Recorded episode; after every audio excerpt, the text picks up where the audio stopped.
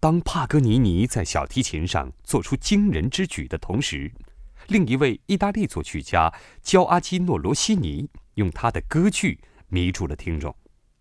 罗西尼在二十年里创作了一部又一部的轰动之作，但在他还只有三十七岁时，突然停了下来。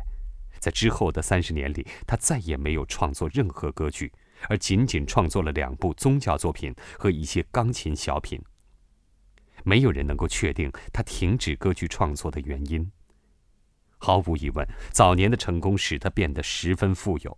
也许他的健康状况不是最好。又或许他是在生闷气，因为他最后的也是最庞大冗长的歌剧《威廉·退尔》，并不能很好的被评论家和听众们所接受。